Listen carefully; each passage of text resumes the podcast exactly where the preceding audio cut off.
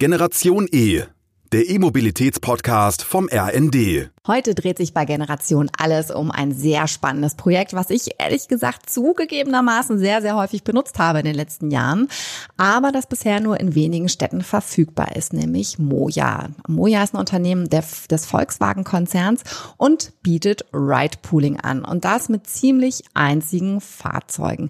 Aber was Moja genau macht und was Moja alles in der Zukunft plant, das kann mein heutiger Gast viel, viel besser erklären. Herzlich willkommen, Sascha Meyer, Geschäftsführer von Moja. Moja. Hallo Dorothee, vielen Dank, dass ich heute bei dir sein darf. Genau. Für die, die vielleicht nicht gerade in Hamburg wohnen oder in, in Hannover, meine ich, ist Moja noch unterwegs. Was genau macht denn Moja und was ist überhaupt Ride Pooling?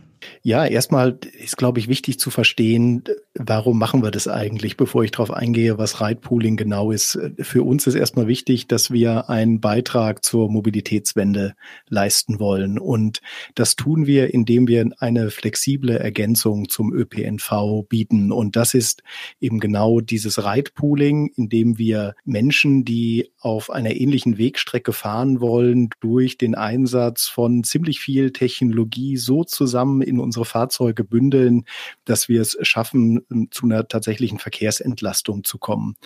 Das Ganze, das tun wir mit äh, voll elektrischen Fahrzeugen. Das heißt, äh, wir sind auch noch lokal emissionsfrei und wir haben sehr viel Wert darauf gelegt, dass wir durch das Komfort und das Serviceversprechen, dass wir mitbringen, eine echte Alternative zum Pkw darstellen. Also wir uns eben als entsprechende Ergänzung verstehen, zu sagen, in dieser Lücke zwischen dem ÖPNV und dem eigenen äh, Fahrzeug, da ist genau Moja positioniert. Ähm, wir sind ein, ein Mobilitätsdienst. Man muss also nicht selbst fahren. Es ist komfortabel.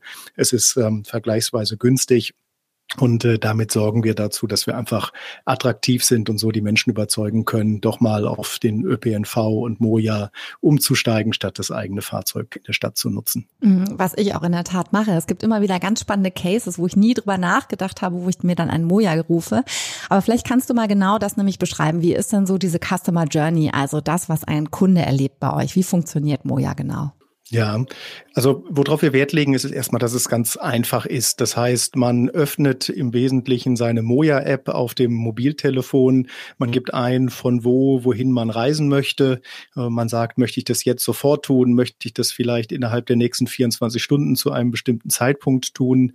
Ähm, und dann wählt man aus, ob man beispielsweise einen Kindersitz braucht oder in Zukunft eben auch weitere Unterstützungsbedarfe braucht, wenn man zum Beispiel mit einem Rollstuhl unterwegs ist. Und ähm, dann bietet bieten wir dem Kunden entsprechend Angebote an und sagen, Mensch, wir können dich in 15, in 25, in 30 Minuten können wir dich abholen oder zu deinem Wunschzeitpunkt und zeigen ihm an, wo er entsprechend einsteigen kann. Weil da wird es ein bisschen besonders. Da unterscheiden wir uns auch von Taxenverkehren in der Stadt, dass wir nämlich nicht von Tür zu Tür, wie man das nennt, fahren, sondern wir nehmen Menschen an sogenannten Haltepunkten mit. Ähm, das tun wir zum einen, weil wir eben sicherstellen wollen, dass wir genau an den Punkten halten, wo es auch aus einer Straßenverkehrsordnung entsprechend erlaubt ist. Und zum anderen sagen wir, wir merken, dass wenn wir Kunden ähm, entsprechend bitten, eine kleine Wegstrecke, im Mittel sind das so 100 bis 150 Meter zu gehen, dass es eben dazu führt, ähm, dass wir deutlich schneller und effizienter durch die Stadt fahren können, weil wir eben Fahrzeuge beispielsweise nicht einmal um den Block fahren lassen müssen, ähm, um sie entsprechend dann auf der richtigen in Anführungszeichen von Ihnen gewünschten Seite aufzusammeln. Ähm, und so springen wir entsprechend Effizienz rein. Dann ist es recht simpel, dass das Fahrzeug kommt, äh, die Tür geht auf, äh, der Fahrer begrüßt äh, den ähm, Fahrgast bei uns in ähm, dem Fahrzeug und dann geht die Reise auch schon los was passieren kann während der Fahrt. Und das ist, glaube ich, das Besondere. Es ist keine exklusive Fahrt, sondern äh, man hat die Situation, dass eben Menschen mit zusteigen können, die eben auch in eine ähnliche Richtung unterwegs sind. Man sich so also einen Teil der Wegstrecke teilt. Äh, insofern kann es immer wieder zu schönen Überraschungen kommen, dass eben Menschen mit dazukommen, ähm, die man dann entsprechend in dem Fahrzeug kennenlernt.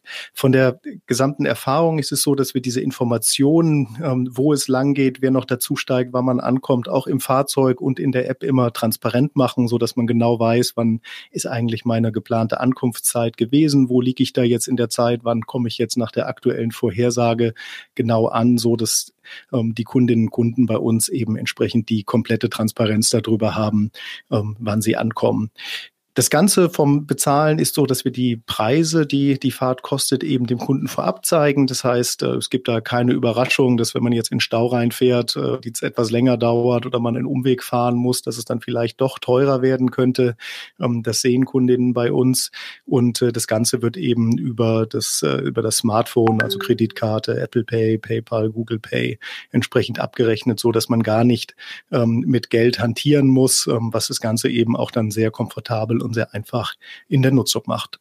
Mhm. Jetzt mal eine Frage. Also ich erinnere mich noch sehr, sehr gut an die Zeit, als die Mojas in Hamburg gestartet sind. Und das war auch für mich ziemlich aufregend, diese Fahrzeuge dann das erste Mal zu nehmen, zu sehen, weil das auch schon so ein Phänomen war. Guck mal, da ist das Moja. Und ähm, das war ja was ganz, ganz Besonderes. Und zwar nicht nur zum einen, da würde ich mich bitten, einmal drauf einzugehen. Und es ist auch immer noch für mich ein besonderes Erlebnis, damit zu fahren, weil es einfach wahnsinnig komfortabel und sehr luxuriös ist. Für den Preis, den man dann auch noch bekommt, weil es in den meisten Fällen für mich auch günstiger ist als ein Taxi oder zu nehmen. Und ähm, dann das andere auch, wie kommt es denn überhaupt zu diesem Design, weil es wirklich außergewöhnlich ist. Deswegen die, die äh, Mojas nicht kennen, würde ich jetzt einmal aufrufen, um nachzugucken. Das sind nämlich wirklich sehr spezielle goldene Kleinbusse. Ja. Das ist schön, dass dir das, das Fahrzeug gefällt und das äh, gilt auch für sehr, sehr viele Kunden. Wir sehen eben, dass äh, wir mit diesem Fahrzeug etwas geschaffen haben, dass die negativen äh, Effekte, die sonst so ein Teilen eines Fahrzeuges auf Menschen haben kann, dass wir die stark reduzieren konnten. Das war kein Zufall, sondern wir sind, äh, als wir Moja gegründet haben, sehr intensiv in den Markt gegangen und haben uns angesehen, was gibt es denn schon für Lösungen und was stört uns da? Was würde uns jetzt davon abhalten zu sagen, ah, das ist dann doch so viel schlechter als das eigene Auto, ist so unkomfortabel. Ähm, warum sollte ich dann entsprechend einen geteilten Mobilitätsdienst nutzen? Und da haben wir festgestellt, dass ein wichtiger Punkt ist die Privatsphäre. Ja, also dafür zu sorgen, dass Menschen erstmal das Gefühl haben, ich bin so in meinem eigenen privaten Raum hier in diesem Fahrzeug. Das ist das, was sie natürlich auch in ihrem Auto haben. Wir schaffen es jetzt nicht, dass da die Lieblingsmusik gespielt wird. Da muss man dann doch den Kopfhörer nehmen und die Tasse Kaffee muss man sich auch selbst mitbringen wie im Auto. Aber aber ansonsten haben wir dieses Gefühl, wir sagen immer so ein bisschen, es ist wie im Premium Economy in einem Flugzeug oder ein bisschen wie in der Business Class, dass man eben nicht das Gefühl hat, man sitzt jetzt hier im wahrsten Sinne des Wortes Hintern an Hintern mit dem Nachbarn, ähm, der die Fahrt mit einem teilt. Und so hat man eben dieses, diesen eigenen persönlichen Rückzugsraum. Das weitere Wichtige ist, dass wir gesagt haben, die Einstiegssituation, die muss komfortabel sein, weil was wir nicht wollen, ist, äh, wir haben das immer mal so ein bisschen Einstiegs-Yoga genannt, ja, zu sagen, ah ja, okay, okay, jetzt äh, sind schon drei Gäste im Fahrzeug und jetzt äh, darf man noch in der Rückbank Platz nehmen, ja, oh, da muss ich jetzt über jemanden drüber steigen, drüber klettern, meine Tasche möchte ich auch noch irgendwie zwischen die Beine bekommen. Ähm, und deswegen sind die Fahrzeuge bei uns so gebaut, dass alle Sitze äh, quasi direkt von dem Mittelgang auch ähm, erreichbar sind, dass sie viel Beinfreiheit haben, ähm, dass man da auch sicher sitzen kann. Wir wissen, Menschen wollen ihr Gepäck mitnehmen. Deswegen haben wir gelernt, was, was sorgt denn dafür, dass man Angst hat, wenn man fährt und hat sein Gepäck mit dabei. Und da ist es recht klar, ein Gast würde aussteigen, der mit im Fahrzeug wäre, geht zum Kofferraum. Und wenn ich dann meine Tasche auch da hinten drin hätte, dann würde ich natürlich ganz nervös irgendwie gucken, naja, ist die jetzt noch da? Bleibt die noch vorhanden? Und deswegen haben wir den Gepäckraum neben den Fahrersitz ähm, geschaffen. Das heißt, dort können äh, Mitreisende bei uns ihr Gepäck äh, entsprechend abladen, ähm, so dass sie es aber auch immer im Blickwinkel haben. Und das sind so Elemente, die wir herausgefunden haben, nicht nur durch eigene Betrachtung, sondern auch durch einen ganz starken, wir haben das Co-Creation-Prozess genannt auf Neudeutsch, also letztendlich mit Menschen zu sprechen, auszuprobieren. Wir haben sogenannte Sitzkisten gebaut. Das muss man sich also vorstellen wie so Holzgebilde, in dem man dann alles ausprobiert. Dann wurde es irgendwann mal das richtige Fahrzeug. Und wir haben eins gemacht, wir sind in Hannover gestartet und haben dort in einem ersten Service-Test ähm, den T6 Multivan von Volkswagen Nutzfahrzeuge genutzt und haben dort erstmal rausgefunden, so was, was funktioniert denn? Haben die Sitze ab und zu mal umgebaut, haben haben Features in die Fahrzeuge gebracht, wie beispielsweise das Telefon ausladen, wollen die Menschen WLAN nutzen, wollen sie diesen Bildschirm eigentlich haben. Und da haben wir eben diese positiven Elemente noch rausgefunden, wo wir merken, die die bringen dann nochmal so den, den kleinen letzten Kick, wenn ich mit einem leeren Telefon reinkomme und dann wirklich eine USB-Buchse habe, wo man aufladen kann. Das braucht man. Ähm, man braucht jetzt nicht den privaten Screen, wo irgendwie Netflix drauf läuft, dass man dann für 15 Minuten guckt. Das bringen die Menschen sowieso auf ihren Devices mit. Aber die Möglichkeit, einfach aufzuladen und mal ein Buch lesen zu können, das waren alles so die kleinen Sachen, die wir entsprechend in das Fahrzeug dann gebracht haben auf Basis der Rückmeldungen und Erfahrungen mit unseren Kundinnen. Mhm, also in der Tat, ich fahre immer noch wahnsinnig gerne mit den Mojas und ich merke ja auch, das ist ein Produkt, was sich stetig weiterentwickelt. Also nicht das Auto vielleicht, aber sozusagen alles drumherum. Du hast es eben schon gesagt. Ähm, so, ihr seid damit gestartet, dass ihr man gesagt hat, Mensch, ich möchte jetzt bald gerne losfahren und hat man verschiedene Slots bekommen, wann vielleicht ein Fahrzeug in der Nähe war. Und jetzt, was ich total großartig finde, das kann ich auch Fahrten planen. Habt ihr einen Überblick über eure Kunden, was so die häufigsten Use Cases sind? Also was sind denn so Fahrten, die am meisten getätigt werden? Ja, das, das meiste, was wir tun, sind solche genannten ähm, Gelegenheitsverkehre. Ja, was ist es also? Das ist äh, nicht primär die Fahrt zur Arbeit, das ist auch nicht primär ähm, die Fahrt ähm, zu einem Bahnhof oder einem Flughafen im Rahmen einer Reisekette, sondern es sind die Fahrten zum Fitnessstudio, zum Restaurant, ähm, zu Freunden, mit der Familie mittags zum Sport, äh, das Kind ähm, gemeinsam zum Musikunterricht zu bringen bringen ähm, oder eben auch ähm, einfach mal Ausflüge in der Stadt zu machen. Und ähm, das war uns auch recht klar von Beginn, weil das ist erstmal der Einstieg, wo man sagt, okay, das ist irgendwie ein neuer Mobilitätsdienst. Wie funktioniert der denn eigentlich genau? Dann hat man ja auch nicht so genau die Erfahrung, kann ich den jetzt verlässlich nutzen? Kommt der dann auch wirklich? Wie ist denn das, wenn da jetzt Umwege entstehen ähm, durch Mitfahrende? Und äh, deswegen war das für uns recht klar, dass dies der Einstiegweg ist. Menschen probieren dann einfach mal lieber aus, wenn man sagt, okay, okay, ob ich jetzt fünf Minuten früher oder später im Restaurant bin, das ist nicht so entscheidend. Das ist jetzt mal ein guter Einstieg. Und was wir aber sehen, und das ist erfreulich, dass die Menschen, die uns häufig nutzen, die also mehrfach in der Woche dann ein Moja buchen und mit uns fahren, ähm, dass diese dann auch beginnen, des Morgens in ihrer Mobilitätskette einzubauen. Wir haben ähm, viele Menschen, die beispielsweise äh, im Gericht sind oder in, äh, in unterschiedlichen Konstellationen Kundinnen in der Stadt haben und äh, dort dann eben Moja nutzen, um auch berufliche Fahrten zu machen. Und das zeigt so ein Stück weit eine Veränderung bei uns, dass eben diese Use Cases aus dem Freizeitbereich, die gehen jetzt mehr in das Berufliche rein, die gehen jetzt mehr in die Reisen zum Bahnhof, zum Flughafen mit rein, ähm, um so eben dann wirklich auch anzukommen und zu sagen, wir decken die komplette Kette ab, wo man auch sonst sein, sein Auto für nutzen würde. Ähm, und da sind wir echt glücklich drüber, dass wir da jetzt diese Entwicklung auch bei uns sehen. Aber der Hauptteil unserer Fahrten, der ist natürlich von, äh, ich sag mal, den Zeiten von 17 Uhr bis 23 Uhr, morgens von 7 bis 9 Uhr. Da findet für uns der wesentliche Teil des Verkehrs auch statt. Mm, also so ein bisschen der klassische Taxiersatz vielleicht, so ein Stück weit, wenn man komfortabel nach Hause möchte. Dann eine Sache, die mich die ganze Zeit schon bewegt, wenn ich über Moja nachdenke, so was du auch beschrieben hast, die Fahrzeuge, die sind ja so ein Stück weit vielleicht schon ausgereift.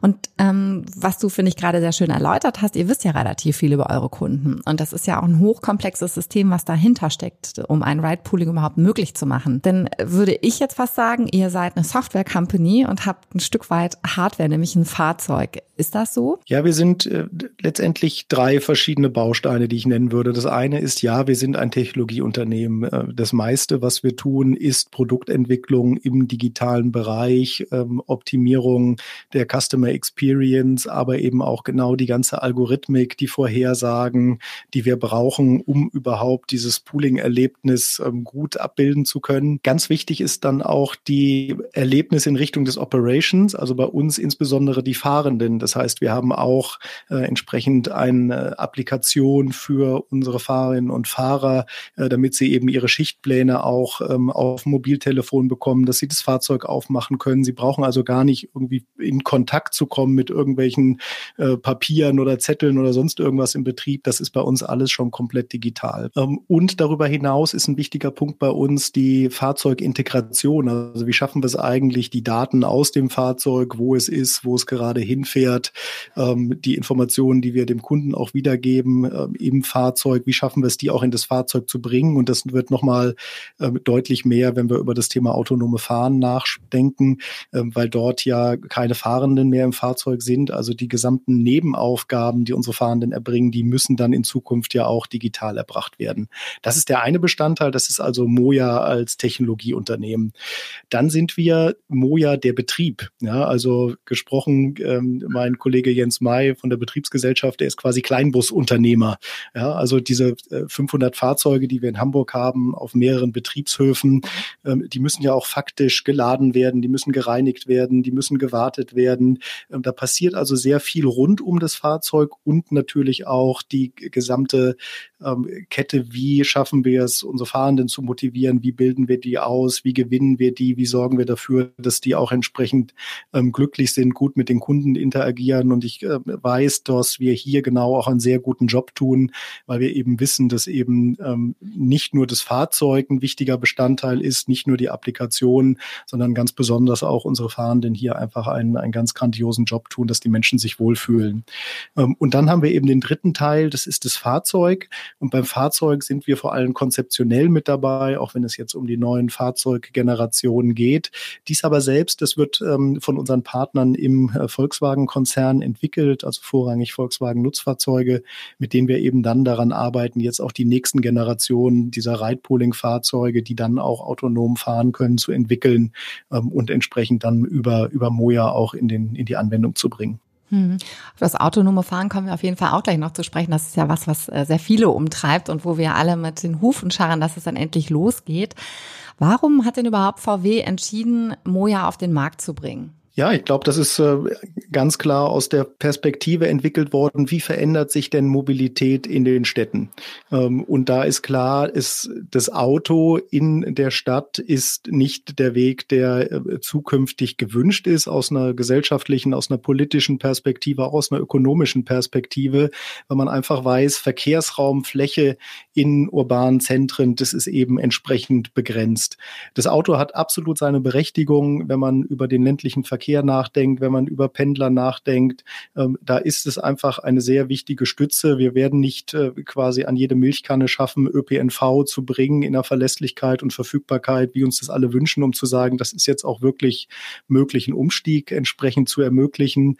Aber eben in Städten sehen wir das anders und ähm, das hat auch äh, Volkswagen eben früh erkannt und gesagt, da wollen wir eben eine Rolle spielen. Und in diesem Spirit ist Moja entsprechend gegründet worden und wir haben dann begonnen zu analysieren, was kann denn Sinn machen aus einer europäischen Perspektive, wie muss es aufgestellt sein, welche Dienste können es sein? Und am Anfang waren wir da noch sehr offen, ist es das Thema Scooter, ist es vielleicht das Thema Retailing, wie wir das in den USA sehen, also exklusive Beförderung von Menschen in der Stadt. Ähm, und wir sind dann aber zu diesem Entschluss gekommen, ähm, dass Ride-Pooling der Weg ist, in dem wir einfach sagen, das ist diese Kombination aus positiven Effekten, man bündelt Verkehr, man hat aber eben diesen Komfort, es wird entsprechend bezahlbar ähm, und das Ganze eben auch dann mit äh, entsprechenden Fahrzeugen und den ähm, menschlichen Fahrern, die wir heute haben, in Zukunft mit autonomen Fahrzeugen dazu gemischt, ähm, dass das eben das, das Potenzial hat zu sagen, das kann in Städten ankommen und das trifft quasi den, den Nerv der Zeit und kann einen positiven Beitrag zur Mobilitätswende leisten. Mhm. Ihr habt noch sehr steile Lernkurven in einigen Bereichen. Ähm, ihr seid jetzt in Hannover und auch in Hamburg. Wenn ich mir die Diskussion anschaue, die es zumindest in Hamburg gab in den letzten Jahren, als Moja gestartet ist, da gab es ja auch nicht nur Fürsprecher. Wenn ich jetzt mal zum Beispiel an die vielen Taxifahrer denke.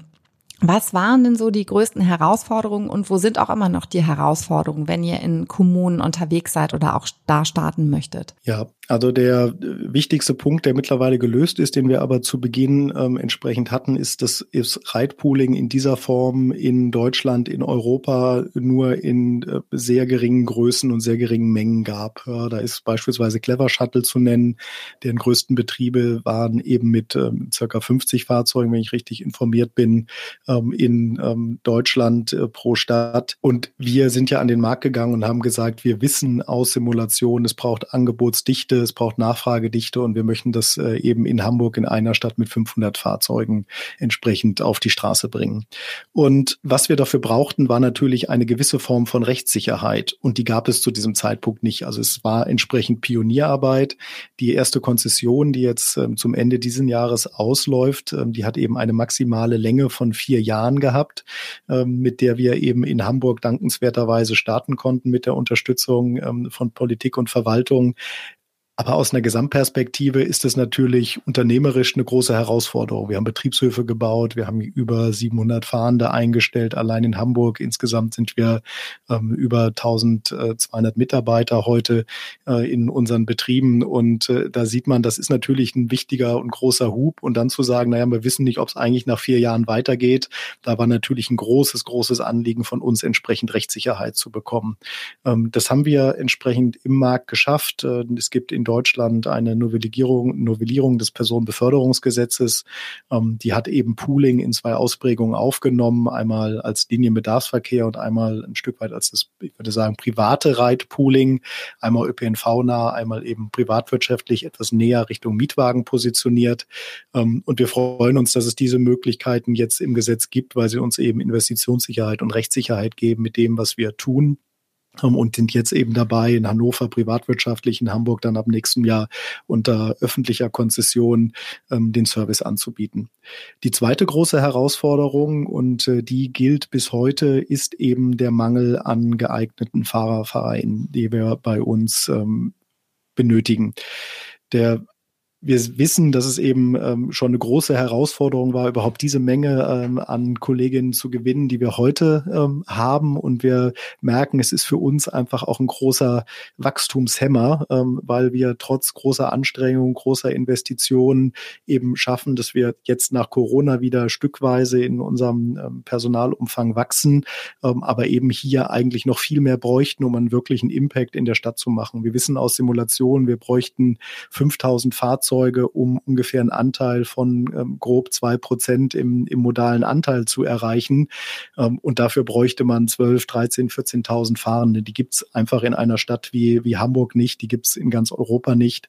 Und das ist natürlich ein großer Wachstumshänger, weil der Bedarf von Kunden ist da. Menschen wollen unseren Service nutzen, sie mögen ihn, sie brauchen, äh, möchten ihn gern integrieren in ihre, ähm, in ihren Alltag. Und wir können aber gar nicht die Verlässlichkeit bieten, die wir dann auch wirklich gerne hätten, um eben äh, den Service dann auch flächendeckend anzubieten.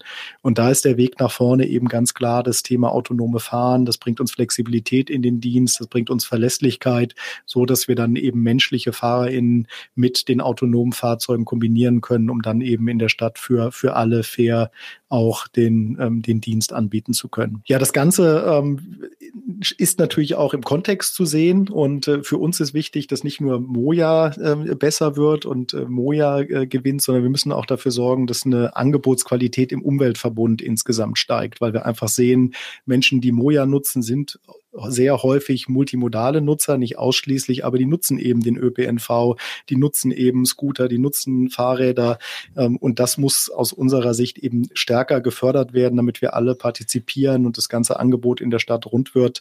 Also Themen wie Protected Bike Lanes weiter daran auszuarbeiten, die Angebotsqualität im ÖPNV zu steigern, noch weiter Alternativen zu schaffen.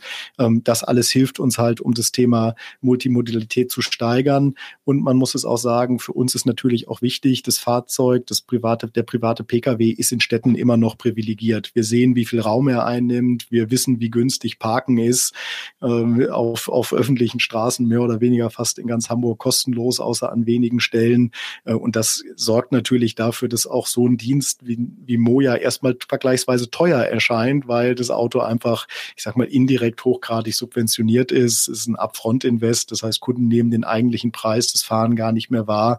Und hier ist es für uns auch wichtig zu sagen, okay, wir müssen auch sehen, dass Städte durch Push-Maßnahmen dafür sorgen, sowas wie Thema Tempo 30, ähm, bestimmte Gebiete auch tatsächlich vom, vom direkten Autoverkehr auszuschließen, dass wir sagen, wir kommen zu einer besseren Flächennutzung in der Stadt, äh, die eben auch dann dafür sorgt, dass, dass eben solche Dienste wie wir auch, ähm, auch, auch stärker als, als komplette Alternative wahrgenommen werden können. Mhm. Da ist ja natürlich Hamburg äh, prädestiniert für, ne? Unser ähm, Senator für Verkehrswende macht es ja Autofahrern schwieriger, sag ich mal, dass es so die erste Wahl wird, wenn es um die eigene Mobilität geht. Jetzt hast du das Thema autonomes Fahren angesprochen. Wie weit ist denn da Moja? Also wann kann ich, wenn ich das nächste Mal in meine App gehe, wann kommt da ein Auto ohne Fahrer? Ja, also wir gehen davon aus, dass das im Jahr 2025 soweit sein wird, dass die autonomen Fahrzeuge bei uns im Dienst buchbar sind. Das wird nicht zu jeder Zeit sein. Beispielsweise bei äh, starkem Nebel, Regen, Schnee, Eis werden diese Fahrzeuge noch nicht einsatzfähig sein. Die werden noch nicht in der gesamten Stadt fahren können, sondern in bestimmten Gebieten. Die werden noch nicht in jede Nebenstraße reinfahren können, gerade wenn es sehr eng ist, wenn Gefahr ist, dass man quasi im Vorwärtsgang gar nicht mehr so richtig durch die Straße kommen könnte, sondern sich wieder rückwärts raustasten müsste. Wir wissen, diese Situation gibt's aus unserem Betrieb, die gibt's nicht selten und das wären Straßen, in die wir dann in dieser ersten Phase der Kommerzialisierung ähm, noch gar nicht reinfahren würden. Das würden wir einfach dann an der Stelle ausschließen. Aber das Tolle ist, dass wir eben ähm, diese Fahrzeuge jetzt in den nächsten Wochen, Monaten in die Erprobung bringen. Das heißt, momentan äh, werden Fahrzeuge von Volkswagen Nutzfahrzeuge in München getestet, ähm, zusammen auch mit Moja, die entsprechend autonome Fahrtechnologie haben. Ähm, und wir gehen davon aus, dass wir mit unseren Partnern ähm, im autonomen Fahren ähm, dann eben auch die ähm, entsprechenden Planungen halten, dass wir ab dem nächsten Jahr beginnen mit geschlossenen Nutzertests hier in Hamburg. Also wir erstmal diese Erfahrung ausprobieren können, wie funktioniert das, um das Ganze dann in den Jahren 24, 25 so rund zu bekommen, dass man dann sagt, okay, jetzt ähm, dürfen und wollen wir auch äh, Menschen transportieren und das entsprechend in unseren Dienst ähm, integrieren. Was machen wir dabei? Da muss man, glaube ich, noch drüber sprechen. Wir sind gar nicht für das autonome Fahren per se selbst zuständig. Ähm, das machen Partner von uns, das machen Partner von uns aus dem Konzern. Wir sind äh, auch nicht für das Fahrzeug zuständig, sondern wir kümmern uns vor allem, was passiert drumherum. Wie ist das Einsteigererlebnis? Wie erkennt der äh, Mitfahrende bei uns eigentlich das Fahrzeug? Ähm, wie stellen wir sicher, dass er jetzt nicht gerade versucht, äh, mit einer IKEA-Schrankwand in das Fahrzeug reinzukommen, während fünf andere Menschen drinne sind? Ähm, wie schauen wir, dass wenn er nachts nach Hause fährt, er auch tatsächlich wach wird, wenn er eingeschlafen ist. Auch das passiert sehr, sehr regelmäßig. Also da gibt's ganz viele Fälle, ähm, die, die wir einfach äh, absichern müssen, ähm, dass, dass eben diese Experience auch funktioniert. Heute macht es der Mensch, heute macht es der Fahrende hinterm Lenkrad und sagt, steig doch mal aus, wer soweit.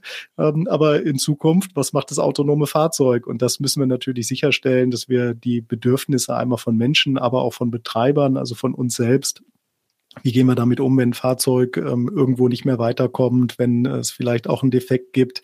Was ist, wenn Demonstrationen in der Stadt sind und wir die Fahrzeuge ähm, aus einem Gebiet herausbekommen müssen? Da brauchen wir ganz viel Funktionen, um eben zu verhindern, dass zwar die autonomen Fahrzeuge fahren können, aber äh, ich sag mal in der Stadt ähm, dann immer wieder an ihre Grenzen kommen und wir dafür sorgen, dass ein negativer Eindruck passiert. Und das wollen wir ähm, mit allen Mitteln verhindern und natürlich auch die Passagiersicherheit steigern, ähm, indem wir ähm, die Fahrzeuge eben so ausstatten, dass wir Einblick nehmen können, dass sie selbst prüfen, bin ich sicher, bin ich in einem sicheren Zustand, prüfen, kommt da jetzt ein Fahrradfahrer, wenn die Tür aufgeht oder nicht.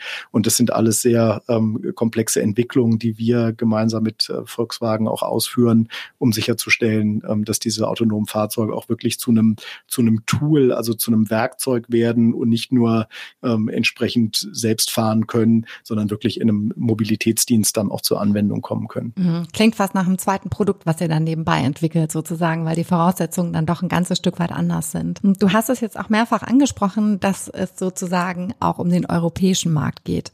Was schlummert denn da für ein Potenzial und wie sind denn eure Expansionspläne? Einmal natürlich in Deutschland, aber auch für Europa. Ja, also das, das Potenzial ist, ist da. Wir wissen, dass äh, das Thema Ridepooling in allen europäischen ähm, Ländern gewünscht wird. Wir sind mit sehr vielen ähm, Städten, Kommunen im Austausch, die sagen, Mensch, äh, kommt doch mit eurem autonomen Ridepooling zu uns. Und wir würden das auch herzlich gerne tun. Das Entscheidende ist aber, wir, wir wissen eben genau aus diesen Engpässen bei den FahrerInnen, auf der anderen Seite aber auch bei der, bei der Wirtschaftlichkeit.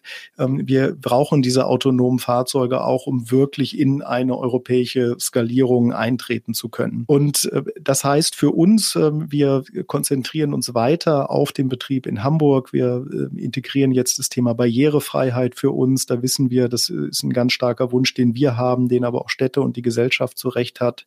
Ähm, wir werden Teil des öffentlichen Verkehrssystems. Da sehen wir auch die Zukunft ähm, entsprechend in Hamburg. Wir arbeiten mit öffentlichen Betreibern wie der Hamburger Hochbahn zusammen.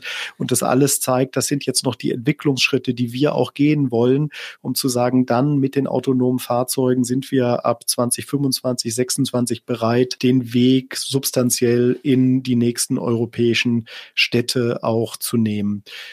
Wir haben das Ziel, dass wir dann in den Jahren 2030 fortfolgende in allen großen europäischen Städten sind. Das ist unsere ganz klare Ambition, auch schon seitdem wir gegründet worden sind. Also zu sagen, die 34, 35 äh, Städte mit mehr als eine Million, aber eben auch mit Partnern, mit Betreibern in kleineren und mittleren Städten, äh, wo eben der Bedarf da ist, wo die politische Unterstützung ähm, auch da ist, können wir Ridepooling dann zur Anwendung bringen.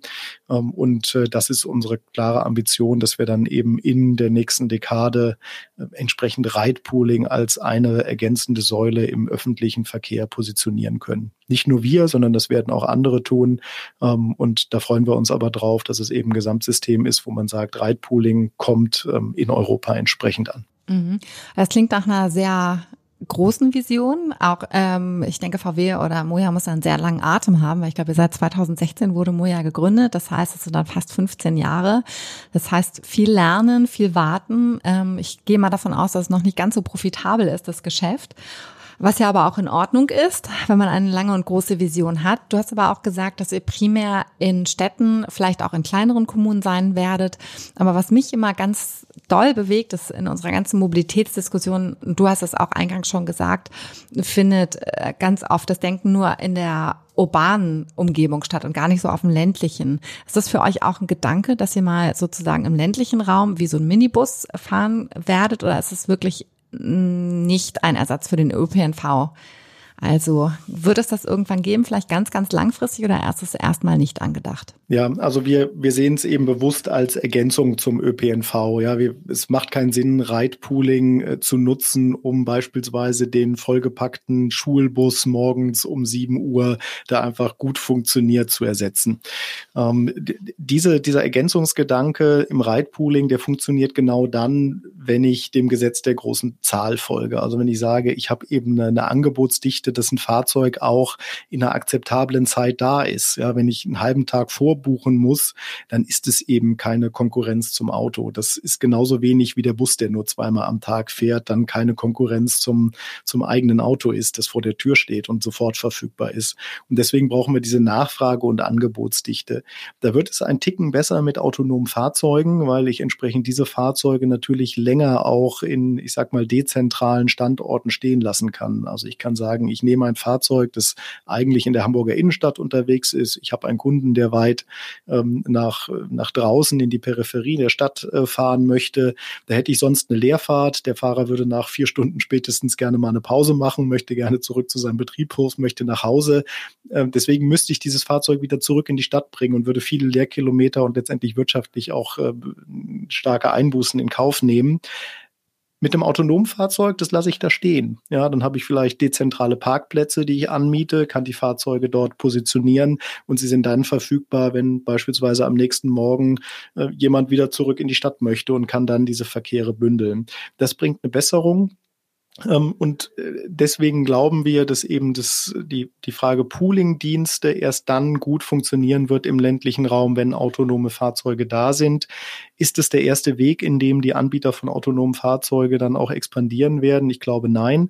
Äh, das wird nicht der Fall sein. Es wird von den Städten aus sich ausbreiten, ähm, weil dort eben die Dichte, damit auch eine frühere Wirtschaftlichkeit da ist, ähm, auch die Handhabbarkeit besser gegeben ist. Aber ganz klar dann in der langfristigen Perspektive hoffen wir sehr darauf, dass die Systeme sich so weiterentwickeln, dass es eben auch attraktiv ist, dann den ländlichen Raum zu bedienen. Heute mit menschlichen Fahrern geht es nur mit Subventionen. Das heißt, ähm, der Kreis, die Region müsste entsprechend ähm, Geld in die Hand nehmen und sagen, sie investieren dort rein. Es müsste dann als, ähm, als subventionierter Teil im öffentlichen Verkehr betrachtet werden.